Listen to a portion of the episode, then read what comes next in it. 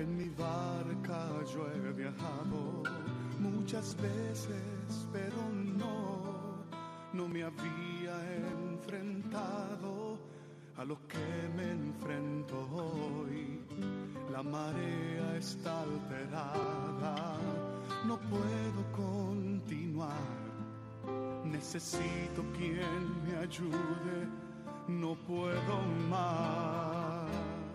Estela Maris, con el padre Antonio Jesús Martín Acuyo. Yo puedo hacer, pues no tengo la experiencia que tendría un capitán que va reuniendo esfuerzos y su barca puede salvar. En aquel tiempo solían acercarse a Jesús todos los publicanos y los pecadores a escucharlo. Y los fariseos y los escribas murmuraban diciendo, Ese acoge a los pecadores y come con ellos. Jesús les dijo esta parábola. ¿Quién de vosotros que tiene cien ovejas y pierde una de ellas, no deja las noventa y nueve en el desierto y va tras la descarriada hasta que la encuentra? Y cuando la encuentra se la carga sobre los hombros, muy contento, y al llegar a casa reúne a los amigos y a los vecinos y les dice, Alegraos conmigo, he encontrado la oveja que se me había perdido.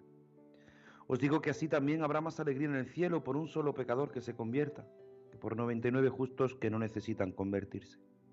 ¿O qué mujer que tiene 10 monedas, si se le pierde una, no enciende una lámpara y barre la casa y busca con cuidado hasta que la encuentra? Y cuando la encuentra reúne a las amigas y a las vecinas y les dice, Alegraos conmigo, he encontrado la moneda que se me había perdido. Os digo que la misma alegría tendrán los ángeles de Dios por un solo pecador que se convierta.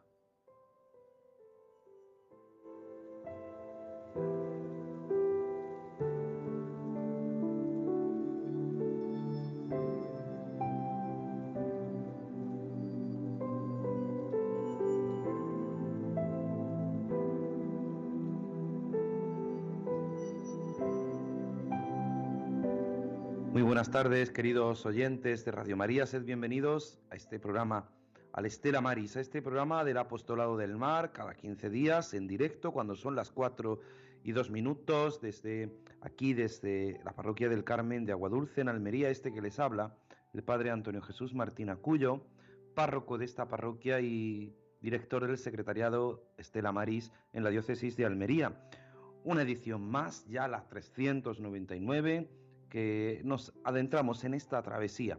Una travesía que quiere ser voz para aquellos que no tienen voz, que quiere ser eh, representar y sobre todo hacer visible a los hombres y mujeres de la mar, con sus diversas situaciones, circunstancias, con las diversas dificultades muchas veces que les toca vivir y que muchas veces pasan desapercibidos a nuestros ojos.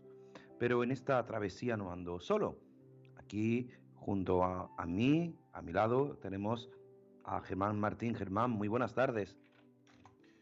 Hola, padre, buenas tardes y buenas tardes a todos los oyentes. Pues como siempre, un placer y dando gracias a nuestra madre por permitir estar aquí en directo de las 4 de la, de la tarde, la sobremesa, que a veces cuesta un, un poquito, padre, pero aquí estamos, ofreciéndolo ante todo. Hemos estado unos días sin su presencia porque tenía diversas ocupaciones. A veces dicen la agenda, la agenda está a veces Germán que, no da para más, ¿no? Sí, sobre todo los fines de semana pues siempre hay eventos, hay actos y el último vez que tenemos el multifestival Laudato Si en, en Almería y muchos mm, han venido muchos cantantes de Argentina, de México, de Venezuela, Colombia y de Madrid, de aquí todas partes de España, mucha gente y entonces pues era imposible estar y como yo también como colaborador del multifestival, pues también estuve en mi casa alojado gente, cantante, entonces pues era imposible venir. Vamos, que no te podías partir por dos y estar en los dos sitios, ¿verdad? Que nos hicimos nosotros eco de ese multifestival. nuestro compañero Antonio Esteban lo lleva haciendo también esta mañana en su programa, que hace cada domingo, y nos recuerda algo tan importante como es la música. Pero también, al otro lado, desde Madrid, tenemos a nuestra compañera Marta Troyano. Marta, muy buenas tardes. Muy buenas tardes, padre, y a todos nuestros oyentes. Pues nada, muchísimas gracias. Vamos a conectar ahora con nuestra compañera Rosario Jiménez. Rosario, muy buenas tardes. Hola, buenas tardes, ¿qué tal? Pues muy bien, ¿tú qué tal? Bien, de sobremesa familiar aquí. Ya ayer despedimos a nuestro párroco, porque ha habido a cambios a don Javier en la diócesis de Almería, entonces pues un capellán de una parroquia costera que se va a uno de montaña. Pero bueno, así son los, las, los designios del obispo y los de Dios, pues nada, nos acostumbraremos a que don Antonio esté también con nosotros y ya está, el de claro del Rosario. Don Antonio de Mata, párroco del Rosario y encargado también de esa parroquia de San Joaquín y Santa Ana. Pues nada, pues es una alegría. Nosotros encomendamos a don Javier Yepes en su nueva tarea. Si Dios quiere, el próximo sábado tomará posesión. Ahora, pues en muchos lugares, no solamente en Almería, en muchos lugares los eh, nuevos destinos de los párrocos, pues les toca tomar posesión, hacerse a la nueva tarea. Y nada, pues nosotros vamos a seguir con nuestra tarea y vamos a comenzar, como siempre, con la oración que ponemos en tus manos, Rosario. Padre, nos has encomendado la misión de anunciar la buena nueva a las gentes de la mar y a sus familias. Mírales con bondad y asísteles para que el trabajo que hacen sirva para su gloria, para tu gloria. Agradecemos el acompañamiento de nuestra audiencia sintonizando con este programa Estela Maris, que quiere acercar a todos los hogares el mundo invisible de la gente de la mar, a quienes queremos agradecer su trabajo y sacrificio. En el nombre del Padre, del Hijo y del Espíritu Santo. Desde que tú te fuiste, no hemos pescado nada. Llevamos 20 siglos echando inútilmente las redes de la vida y entre sus mallas solo pescamos el vacío. Vamos quemando horas y el alma sigue seca. Nos hemos vuelto estériles, lo mismo que una tierra cubierta de cemento. ¿Estaremos ya muertos? ¿Desde hace cuántos años no nos hemos reído? ¿Quién recuerda la última vez que amamos? Y una tarde tú vuelves y nos dices, echad la red a tu derecha, atrévete de nuevo a confiar, abre tu alma, saca el viejo cofre de las nuevas ilusiones, dale cuerda al corazón, levántate y camina. Y lo hacemos solo por darte gusto.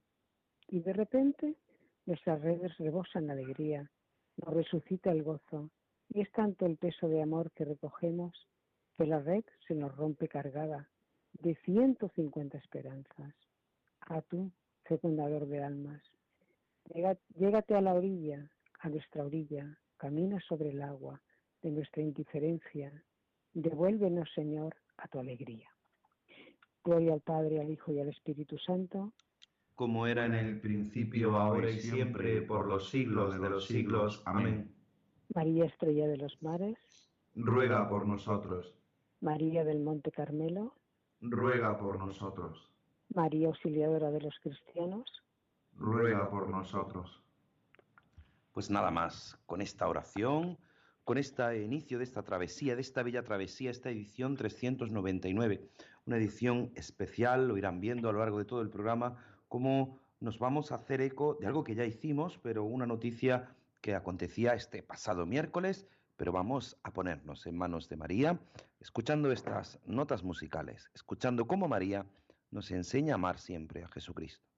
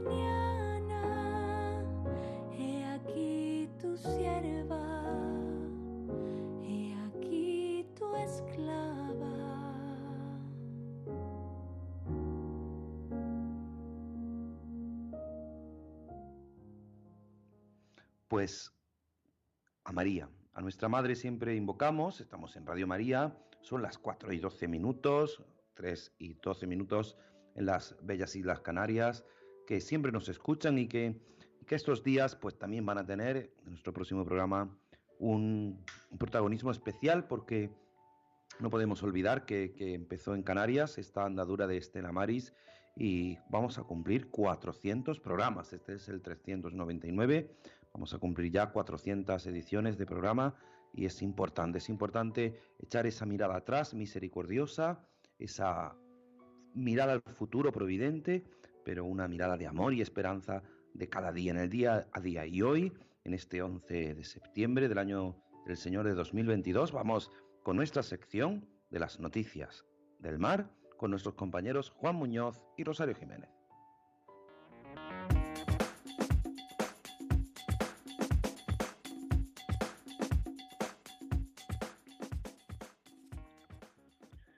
Muy buenas tardes y estas son las noticias de Estela Maris de hoy 11 de septiembre. El Gobierno intensifica la gestión de la Comunidad Europea para que la industria pesquera acceda al plan de recuperación. Los ministros de Agricultura, Pesca y Alimentación y de Industria, Comercio y Turismo se han comprometido este viernes a intensificar las gestiones que realiza con la Comisión Europea para solucionar lo antes posible las restricciones derivadas de la normativa comunitaria que impiden que la industria transformadora pesquera pueda acceder a la totalidad de las ayudas de los planes de recuperación y transformación económica financiados con fondos europeos Next Generation. Han informado sobre las actuaciones realizadas hasta el momento y los siguientes pasos a seguir, y han analizado las posibles soluciones para que el sector pesquero en su conjunto pueda acceder a las ayudas y al fortalecimiento de la industria.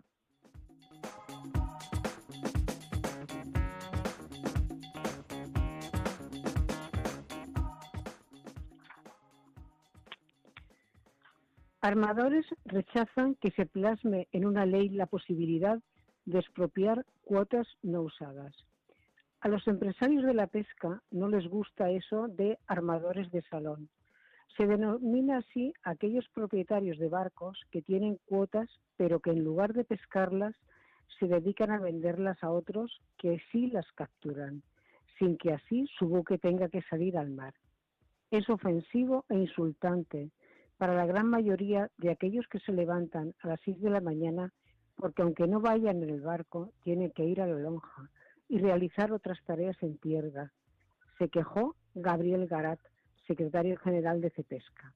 Por eso, ayer, en la Comisión de Agricultura y Pesca del Congreso, sobre el proyecto de la Ley de Pesca Sostenible e Investigación Pesquera, rogó que no se utilice esta locución peyorativa porque no tiene nada que ver con la realidad.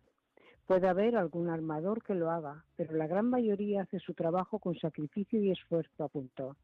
Y por eso mismo, porque esos que lo hacen son habas contadas, la patronal pesquera considera que es una expropiación, retirada perdida o término que se prefiera de derechos de pesca cuando durante dos años seguidos no se utilicen o se vendan, no deberían quedar plasmadas en una ley.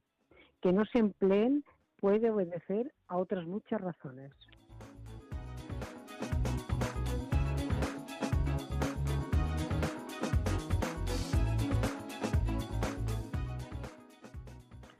Gibraltar estudia reabrir el puerto y la pesca, mientras que Andalucía mantiene cerrado el marisqueo en varias zonas. El gobierno de Gibraltar ha rebajado el nivel y la contingencia del OS-35, el granelero que desde el día 26 de agosto permanece semi-hundido en la bahía de Algeciras tras chocar con otro en el estrecho, y ya no lo considera incidente grave. El capitán del puerto gibraltareño informó que la situación se mantiene estable y, ya con la mayor parte del combustible extraído del buque, las operaciones pasan a una fase de emergencia a la situación de recuperación. Según Gibraltar, la mayor parte del fueloil, el gasoil y el lubricante que tenía el granelero con bandera de Tabalú ha sido extraído y están revisando a fondo los tanques por si quedase algún hidrocarburo. En cuanto al que se ha vertido en el mar, está siendo recogido con skimmer y barreras absorbentes. Con el grueso del combustible recogido y el, el, riesgo de la marea negra alejado, Gibraltar ya se plantea recuperar la actividad portuaria.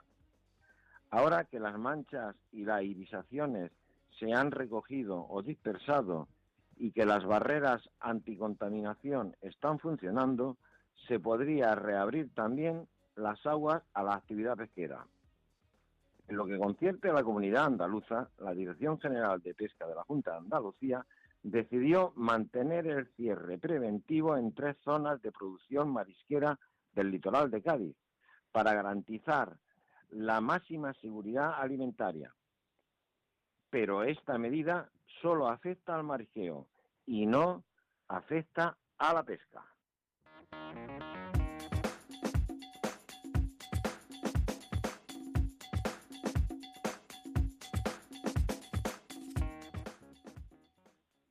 Es bueno alargar la campaña del bonito para mantener los precios en el mercado. El presidente de la Federación de Cofradías de Pescadores de Vizcaya, Eusebio Arazamendi, ha explicado los pormenores de las campañas de Bonito y la anchoa, así como la situación actual del sector y sus perspectivas de futuro. La campaña de Bonito se está llevando a cabo a un ritmo más lento que en años anteriores. Para esta época del año, la campaña había terminado el año pasado. Sin embargo, en la presente campaña han pescado el 53,5% de la cuota establecida. La campaña va bien, a su entender, es mejor alargar la campaña del bonito porque en el mercado se venden al día unos cuantos kilos de bonito fresco y alargar la campaña permite mantener los precios. Alargar supone un problema que los vascos, los barcos, perdón, también gastarán más gasóleo, por lo que al final de la campaña habrá que ver cuánto se captura, a qué precio se vende y cuánto se ha gastado en carburantes. Habrá que esperar a que finalice la campaña para hacer un balance económico del mismo.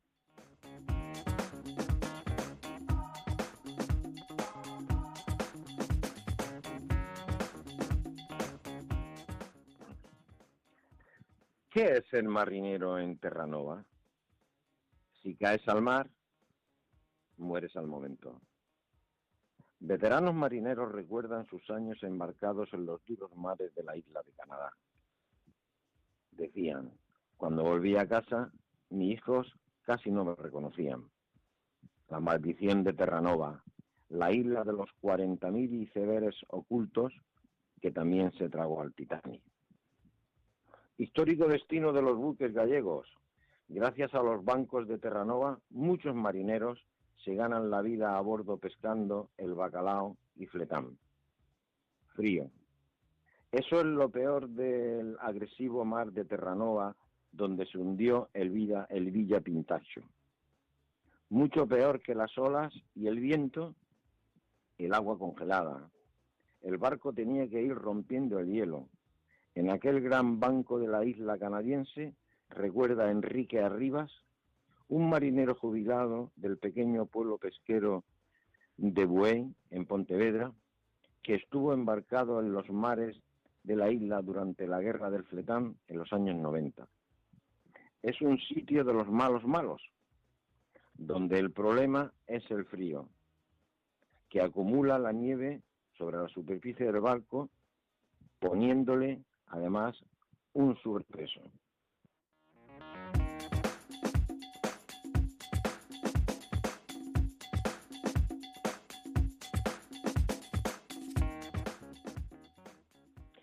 La Consellería Domar subraya el compromiso de la flota gallega con la pesca sostenible. La Consellería Domar, Rosa Quintana, ha destacado el compromiso de la flota gallega con la pesca sostenible y la protección del medio ambiente.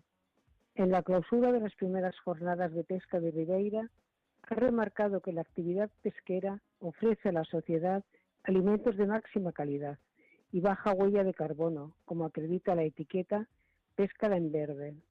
Asimismo, la consellera Domar ha defendido una política pesquera común que dé respuesta a las necesidades del sector y que adopte todas las decisiones con base en informes científicos serios y rigurosos, de forma que se evite el veto a la pesca de fondo. En esta línea, Quintana apunta que espera que el Fondo Europeo Marítimo de Pesca y Acuicultura, FEMPA, facilite el acceso del sector a fondos y permita mejorar la flota y las condiciones de vida a bordo.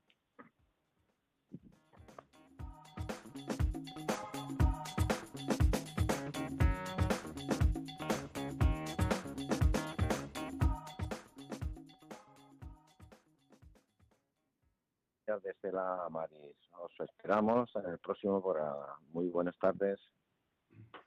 Pues nada, agradecemos a nuestros compañeros, a Juan Muñoz y a Rosario Jiménez, siempre que nos mantienen informados. ¿eh? Su labor no solamente es callada porque ellos ponen voz a esas mismas noticias, que buscan, que hacen presente esta realidad del mar, esta realidad tan importante que muchas veces pasa el tiempo y parece que no nos acordamos, pero hay cosas que, que por más que pase el tiempo siempre tendremos en nuestra memoria y en nuestro corazón. Por eso a María, a nuestra Madre, le invocamos siempre y le pedimos que nos ayude y lo hacemos pues pidiéndole y suplicándole de la mejor forma que sabemos con este Ave María.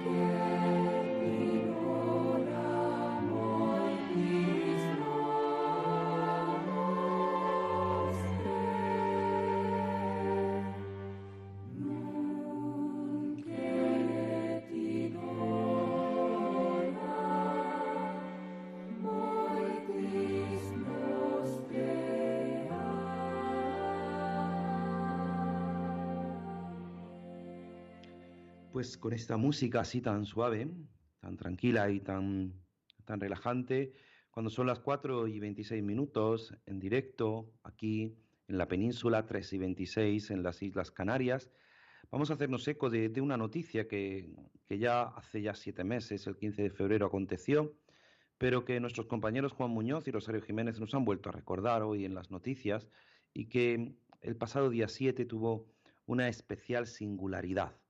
Una especial singularidad porque el Santo Padre, como todos los miércoles en esa audiencia luego pública, luego recibe a ciertas personas que se acercan a saludar al Santo Padre y este miércoles pasado se acercaron a saludar al Santo Padre y a hacerle una petición a él, al que es vicario de Cristo, al que es el sucesor de San Pedro, al que es el pescador de hombres, por así decirlo, podríamos decir, se acercó, se acercaron a, hacerle una petición.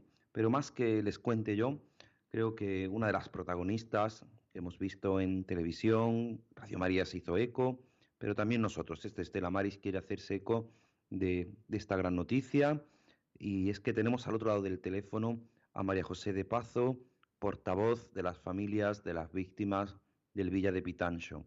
María José, muy buenas tardes. Muy buenas tardes, encantada de participar y, muchísimas gracias de verdad a Estela Maris. Gracias a ti, Radio María siempre está presente con las personas que sufren Estela Maris, eh, los Estela Maris de, toda España, pero este programa Estela Maris quería hacerse eco de este, de este acontecimiento hermoso, pero al mismo tiempo doloroso. ¿Qué aconteció el pasado miércoles? Cuéntanos.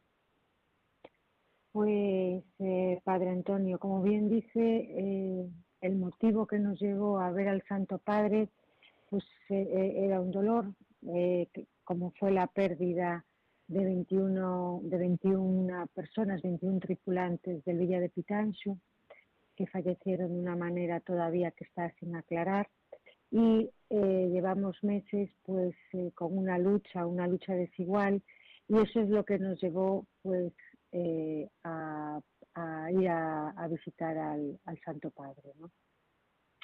¿Y qué pasó? ya cuando nos aceptaron esa, esa audiencia, pues eh, es un privilegio, ¿no? Es un privilegio porque tiene no cientos y miles de millones de, de, peticiones y ya solo que fuese atendida, que nos contestase, pues ya, ya denota una gran sensibilidad por el Santo Padre y una y, y, una, una, una cosa que voy a decir que igual parece una obviedad, pero en estos meses eh, y también para quien me escuche, eh, si lo está pasando, lo ha pasado alguna vez y ojalá que nunca lo pase, cuando tienes un dolor y estás sufriendo una injusticia, el, el solo hecho de que muestren una actitud de escucha es un consuelo enorme, enorme.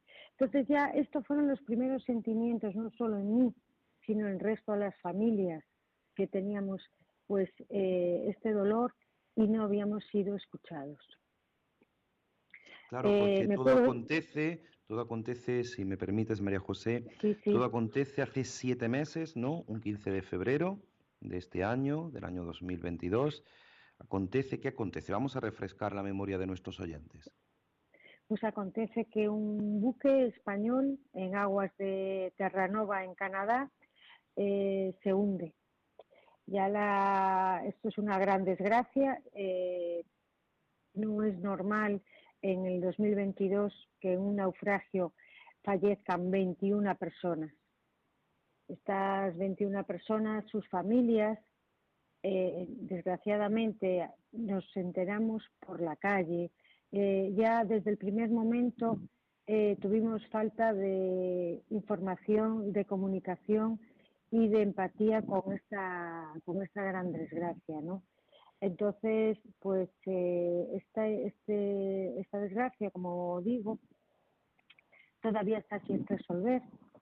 Eh, bueno, eh, desde que fuimos eh, a ver al Santo Padre, yo creo, esta es mi opinión, ha sido un poco o bastante providencial, porque teníamos una, una dirimencia de competencias a nivel juzgado. que esto, ¿Qué quiere decir?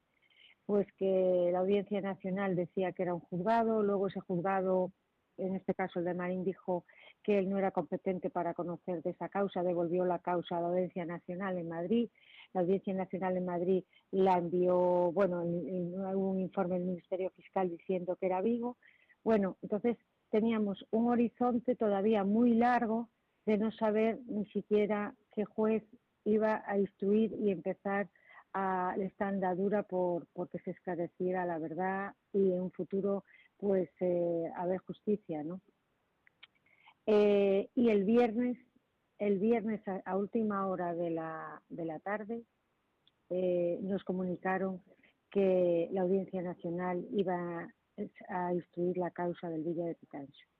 Entonces eso fue una noticia pues buena para las familias y para todo el mundo pues que quiere que se esclarezca. Y en segundo, también la, buena noticia y por primera vez en todos estos procesos, porque esta causa, eh, esta petición de saber la verdad, esta petición de que se investigue, nunca hemos acusado a nadie, las familias, nunca hemos eh, dicho palabras eh, altisonantes. lo único que pedimos es que investigación para la saber la verdad y que esa verdad deje descansar en paz a los 21 y que redunde en positivo para eh, toda la gente del mar de todo el mundo, ¿no? Entonces, el, el jueves, el miércoles estuvimos con el Santo Padre, el jueves en Bruselas eh, se votó por unanimidad de todos los grupos políticos eh, que esto desafortunadamente no había pasado en otras votaciones pues, en el Congreso de los Diputados, en fin, en algún parlamento autonómico, cuando es una razón que eh, está por encima de cualquier matiz político, porque es, de humanidad. Pero el miércoles, por primera vez, todos los grupos políticos votaron eh, pues en, armonía y con una unidad que se investigase esta, esta gran desgracia. Entonces, pues todo vino, eh, pues, eh, y aparte, aunque queda un largo camino, eh, durante estos siete meses ha sido como sufrimiento, oscuridad, y esto es como una luz de esperanza, ¿no? ¿Y qué se siente de repente ponerse allí delante del Santo Padre, decirle quiénes sois y a qué habéis ido a que les escuche? ¿Y qué se siente? ¿Qué dice el Santo Padre? ¿Qué os dijo algo el Santo Padre? Bueno, primero mucha emoción, porque ya en el, ya antes de estar con él, eh, cuando nos tocó a nuestro grupo del Villa de Pitancho, a los familiares de las víctimas, pues es eh, contagioso. Es contagioso porque él eh, con su presencia contagia emoción y alegría también. Allí se veía gente que estaba físicamente enferma y cuando se le acercaba sonreía. Y eso, aunque no fuese de nuestro tema, enternece, ¿no? Y luego ya, para no extenderme, eh, yo me extiendo mucho porque me gusta mm, explicar, ¿no? Y, fueron tantas cosas. No te preocupes. fueron tantas cosas en, un tiempo tan, tan corto. Eh, primero le agradecimos cuando estuvimos con el Santo Padre le agradecimos eh, cuando, fue la desgracia, el 15 de febrero, que él mandó un telegrama de, oración por los 21 y también pidiendo por las familias. Entonces, eh, eh, pues esa, esa atención, ese, ese acercamiento a, las familias, ya en febrero, pues se lo pudimos por fin agradecer se lo habíamos agradecido por carta, pero por fin se lo pudimos agradecer personalmente, ¿no? Y, bueno, eh, nos pareció cada persona, cada persona siente distinto, pero puedo decir que todos los familiares de las víctimas de Villa de Pitancho que estuvimos con el Santo Padre, pues sentimos primero eh, un gran privilegio, una gran gratitud y después de hablar con él, consuelo y sosiego, porque es que es como, como un, transmite, transmite eso, es como, no, sé cómo decirlo, pues como que te acaricia el alma que tienes dolorida y, rota, ¿no? Eh, con un gesto, con una mirada, con unas palabras de seguir adelante. Eh, fue, fue la verdad que muy, muy, muy condensado, pero los efectos, eh, tiene una grandísima personalidad. una, ya lo sabíamos por sus escritos, ¿no? Pero eh, al verlo en persona, es que tiene una personalidad brillante, de verdad. A mí me, me asombró esa personalidad y tan, tan en la forma de hablar, cómo, cómo enlaza y, y cómo te atiende. Realmente volvimos a sentir que alguien nos escuchaba de verdad. ¿Y qué es lo que os dijo el Santo Padre? ¿Dijo algo? ¿Comentó algo? Creo que, que, fuiste tú personalmente la que fuiste a saludar, la que te dirigiste al Santo Padre. Y el Santo Padre dijo una frase muy bonita, ¿no? Pues sí, estuvimos hablando brevemente, pero eh, yo le decía, eh, ya el Santo Padre, por supuesto que, representa a toda la, fe católica, pero también es un jefe de Estado, ¿no? Entonces, eh, pues yo, pues en, en, lo que le dije en mis peticiones, que aglutinan las peticiones de las 21 familias, eh, pero como portavoz pues fui pues la, encargada de trasladárselo al Santo Padre y después bueno en medio de esa pequeña conversación yo, le dije mire Santo Padre por favor ayúdenos. Nosotros somos gente familia de pescadores de tres continentes distintos pero todos unidos y que todos hemos pasado una gran desgracia y tenemos un gran dolor, ayúdenos, porque Jesús en, el, en la Biblia en muchos pasajes aparece rodeado de pescadores y en muchos pasajes también aparecen alegorías con, con peces, con redes, con, con pescado y, él la sentía, ¿no? Y le digo yo, y, Santo Padre, y usted, aunque no sea pescador de peces, también es un gran pescador porque es pescador de almas. Y se quedó mirando fijamente, es que tengo grabado esos ojos, eh, eh, y con una paz eh, tremenda me dice, no, yo soy un pescado. Y yo me quedé sorprendidísima, dije, ay Dios mío, pero, pero santidad, pero ¿qué me está diciendo? Usted no es un pescado, usted es un pescador, es el pescador de almas, el, el gran pescador de, de toda la cristiandad y me dice, no, no, soy un pescado. Pues claro, yo me quedé un poco desconcertada, la verdad, yo no entendía, yo, este hombre me está dando un mensaje y yo no estoy entendiendo absolutamente nada. Y dije yo, mire, discúlpeme por tercera vez, le voy a volver a preguntar y discúlpeme, porque prefiero preguntarle que irme con la duda ya de por vida. Entonces le dije yo, mire, yo no entiendo qué me quiere decir con lo del pescado y me dice, Jesús me pescó a mí por tanto yo soy un pescado. Y bueno, me pareció, entonces ahí sí que lo entendí. Un, primero, una muestra de humildad enorme, una muestra de servicio, una muestra de, bueno, de brillantez, porque en una palabra engloba tanto y, y, en fin, a mí mm, me, dejó pero asombrada a, tal mensaje y, y a, a, la personalidad tan grande porque es grande una persona con una palabra sintetizar pues servicio, humildad. Yo, yo eso es lo que yo entendí, es el mensaje que yo creo que quiso mandar, ¿no? Eh, pues eh, me pareció precioso, precioso. Claro, vosotros habéis sido recibidos no solamente ahora el pasado miércoles por el Santo Padre, pero habéis sido recibidos creo que por Su Majestad el Rey Felipe VI habéis sido recibidos dos veces por Su Majestad. y, él también, pues, intenta, pues, como, como el rey de toda nuestra nación, ser cercanos. Pero hay algo que es fundamental. Hablamos de las víctimas. Tú eres un, familiar directo de, de uno de los fallecidos, ¿no es así? Efectivamente, mi padre falleció y es más, hay de los 21 fallecidos, hay 12 desaparecidos que no se encontraron los cuerpos y entre los 12 fallecidos y desaparecidos está mi padre. Claro, pero también hay supervivientes, ¿no es así, María José? Sí, hay. ¿Y esos supervivientes qué os cuentan? ¿Qué os dicen a vosotros? pues mira, eh, mire, nosotros podamos por decir, supuesto. Sí, sí, sí. Eh, mire, es, es, eh, es, es, fácil de decir. Hubo tres supervivientes, eh, padre Antonio. uno, el patrón, el, el, el, responsable de la pesca y de todos los tripulantes, eso es un patrón.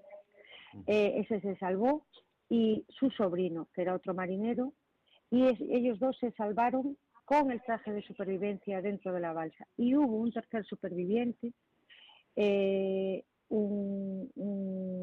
que se salvó sin traje de supervivencia. Y no olvidemos que en una balsa en aguas de Canadá en febrero eh, es milagroso salvarse y, le doy gracias a, Dios por haber salvado a este hombre porque fue milagroso sin un traje de supervivencia. Que este hombre se salvase y que fuese el primero en llegar a España, él que tiene secuelas físicas aún porque tenía proceso de congelación en las extremidades y aparte del impacto psicológico, él que apenas podía andar fue a visitar a, las familias cuando fueron los entierros, a todas, y vino al funeral homenaje eh, ya le digo, daba pena verlo porque apenas podía como doblar los pies. Yo no sé qué tenía, pero se le veía que andaba con dificultad y las manos las tenía hinchadísimas, ¿no? Y, y el, vino, los otros dos jamás tuvieron una palabra de frente con las familias, jamás tuvieron una palabra de cariño, ni con las familias, ni con los 21 fallecidos. Pero este hombre, cuando se halló en España, fue a la Guardia Civil y él relató todo lo que había vivido.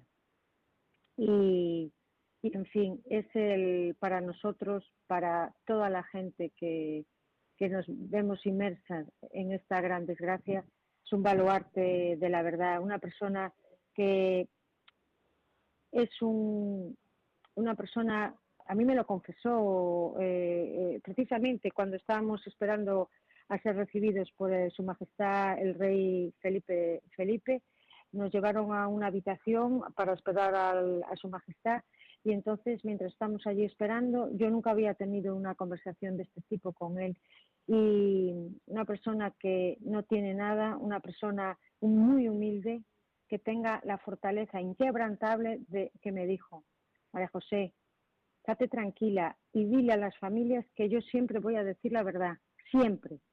Y le dije yo, ay Dios mío, que Dios te bendiga. Eh, y no, no, ten fortaleza. Él, yo tengo fortaleza. Y yo, ¿y cómo tienes tanta fortaleza? Porque a veces la fortaleza se, se, se quiebra, ¿no? Y me dijo él, mi fortaleza es Dios, mi fe es mi fortaleza y es inquebrantable. Y bueno, eh, eso es, María José, lo que, porque muchos oyentes de Radio María en este momento están escuchando eso y están pasando quizá momentos difíciles, vosotros estáis pasando momentos de dificultad, pero que un superviviente diga, mi fortaleza es Dios, mi fortaleza es mi fe, nos ayuda a todos a seguir hacia adelante, ¿no es así?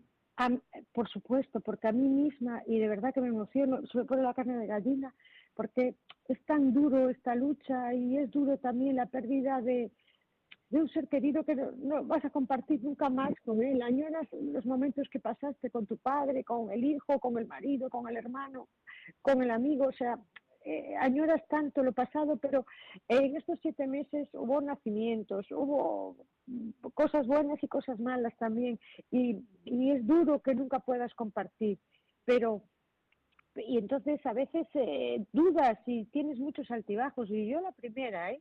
Y, y ver pero es que es de verdad que me emociono.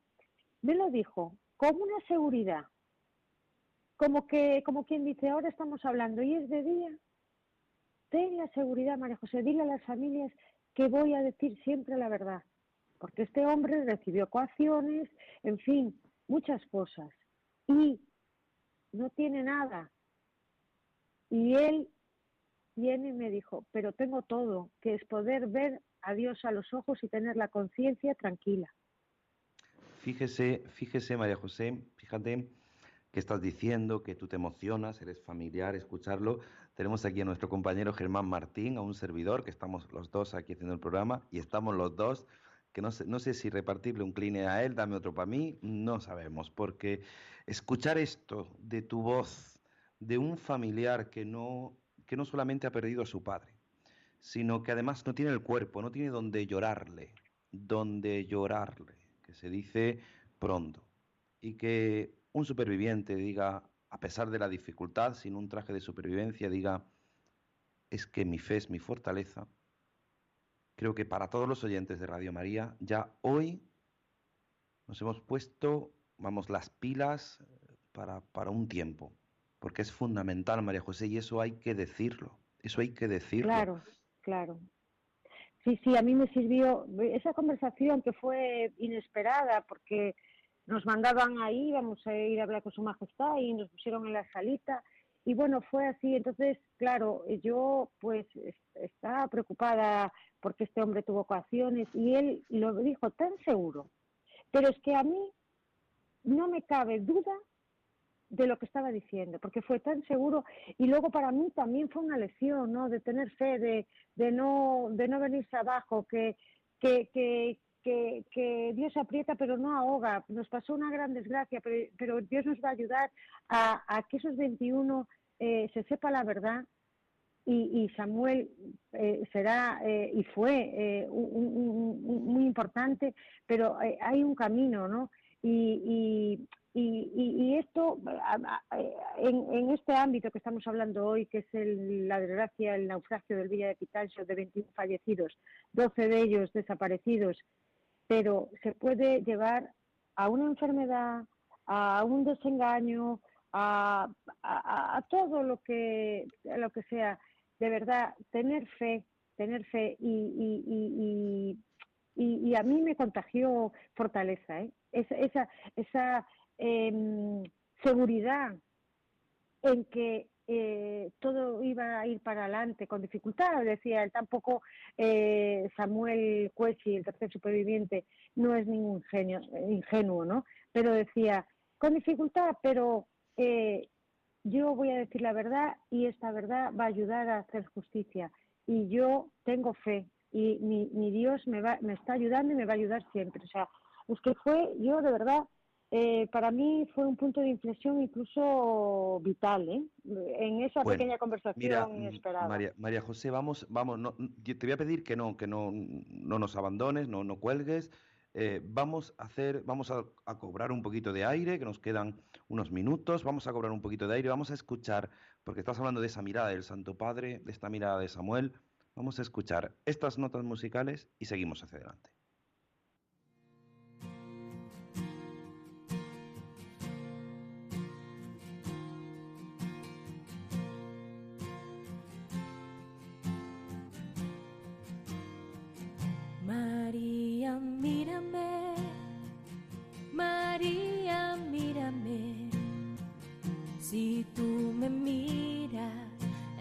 También me mirará. Madre mía, mírame, de la mano llévame muy cerca de Él, que ahí me quiero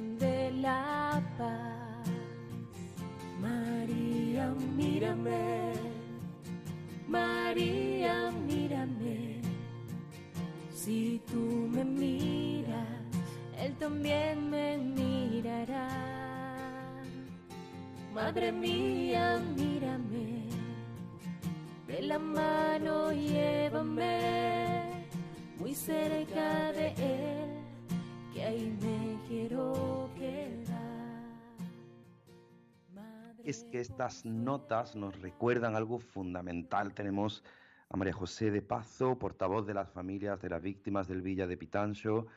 María José, tus palabras nos han dejado a todos atónitos. Mirar a María y mirar así, después de escucharte, pues nos hace pensar que a veces nosotros hacemos problema de lo que no es tan problema. ¿Cómo sentís vosotros después de, esa, ya nos has dicho que, se están dando pasos? Y ahora, ¿qué es lo siguiente? ¿Qué es lo que vosotros necesitáis para planificar vuestro corazón?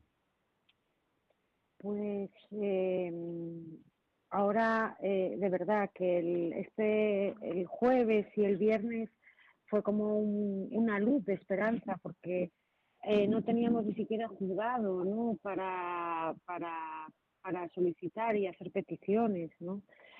Solo se conoció de forma de forma extraordinaria pues un escrito de las medidas cautelares que presentamos las familias. Eh, pero, pero queda mucho, mucho camino porque hay que investigar las causas del accidente y también que, se lo trasladamos al Santo Padre. Eh, también, eh, y todas las familias pensamos lo mismo, que estos 21 12 que nos faltan y como, como bien dice, bien dices, yo mira que eh, padre, padre Antonio y Germán y todos los que nos escuchan, yo soy de Puerto de Mar, soy de Marín y, y, tengo escuchado a, a, familias que, que, le desapareció un, miembro, ¿no? Y que no fue hallado su cuerpo.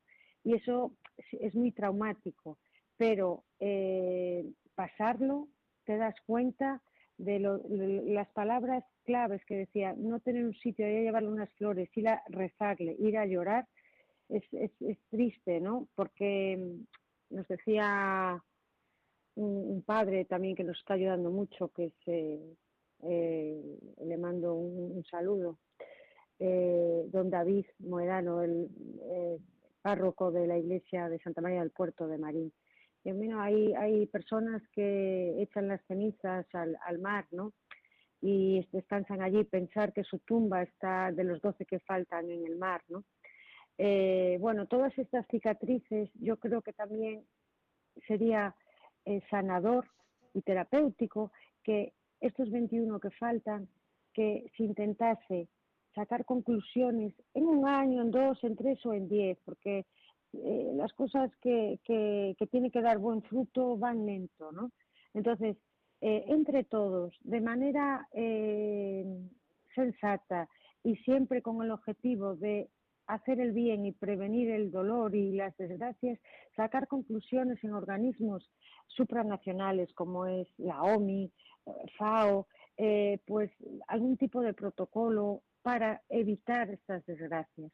Que bueno, pues yo pasó en muchas, en muchas, en muchas desgracias, que, que, que se sacó algo positivo para la sociedad.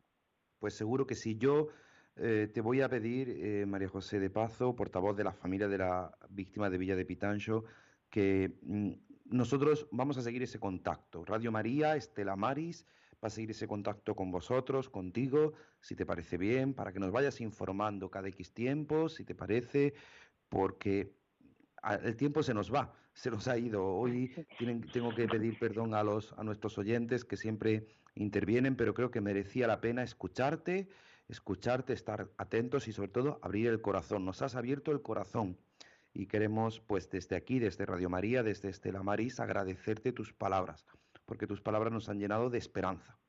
A nosotros también. Nos han llenado el corazón de, esa esperanza de saber que el Señor es nuestra fortaleza. Como decía este superviviente Samuel, pues yo quiero agradecerte, no mm, el tiempo se nos echa encima, tenemos que terminar nuestro programa, sigue la programación de Radio María, no podemos eh, continuar, pero, pero yo te emplazo para en otro momento, si te parece bien, seguir hablando. ¿Te parece? Por supuesto, por supuesto que sí, contar conmigo. Yo eh, siempre que, queráis estaré disponible.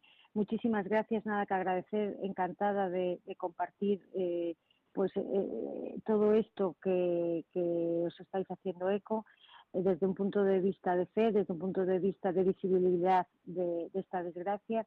Y la que tengo que estar muy agradecida soy yo, por supuesto. Un fortísimo abrazo para todos y disculpa por, Nada, por- nada, por nada. yo extenderme a los que no pudieron No, creo que merece la intervenir. pena, que merecía la pena. Así que muchísimas gracias. Vamos a terminar nuestro programa. Agradecemos a María José de Pazo, portavoz de las familias de las víctimas del Villa de Pitancho. Y nos vamos a unir en oración. Vamos a pedir por ellos, por su eterno descanso, por todos nuestros oyentes, que recordarles que pueden escuchar este programa en el podcast de Radio María, Estela Maris, y en el programa de este día 11 de septiembre. Y terminamos, como siempre, con la oración. Tengo mil dificultades Ayúdame, de los enemigos del alma, sálvame, en los desaciertos, ilumíname, en mis dudas y penas, confórtame, en mis soledades, acompáñame, en mis enfermedades, fortaléceme, cuando me desprecien, anímame, en las tentaciones, defiéndeme, en las horas difíciles, consuélame, con tu corazón maternal, ámame, con tu inmenso poder, protégeme, y en tus brazos al expirar. recíbeme, Nuestra Señora del Carmen, ruega por nosotros, Estela Maris, ruega por nosotros. pues querido Germán, muchísimas gracias. No puede hablar. Es que me ha impresionado María José de Pazo. A mí me ha, me ha dejado muy, muy conmovido y solo puedo decir que al final la verdad nos será libre y que Dios tiene la última palabra. Así que muchas gracias por ese testimonio de fe tan grande. A nuestra compañera Marta Troyano, muchísimas gracias. A Rosario Jiménez, a Juan Muñoz, a todos ustedes, oyentes, gracias, gracias y gracias. Y la bendición de Dios Todopoderoso, Padre, Hijo y Espíritu Santo, descienda sobre vosotros. Se quedan en buena compañía, en la compañía de Radio María. En mi barca yo he viajado muchas veces, pero no, no me había enfrentado a lo que me enfrento hoy. La marea está alterada, no puedo continuar. Necesito quien me ayude, no puedo más. Estela Maris, con el padre Antonio Jesús Martín Acuyo. La experiencia que tendría un capitán que va reuniendo esfuerzos y su barca puede salvar. Auxíliame, capitán.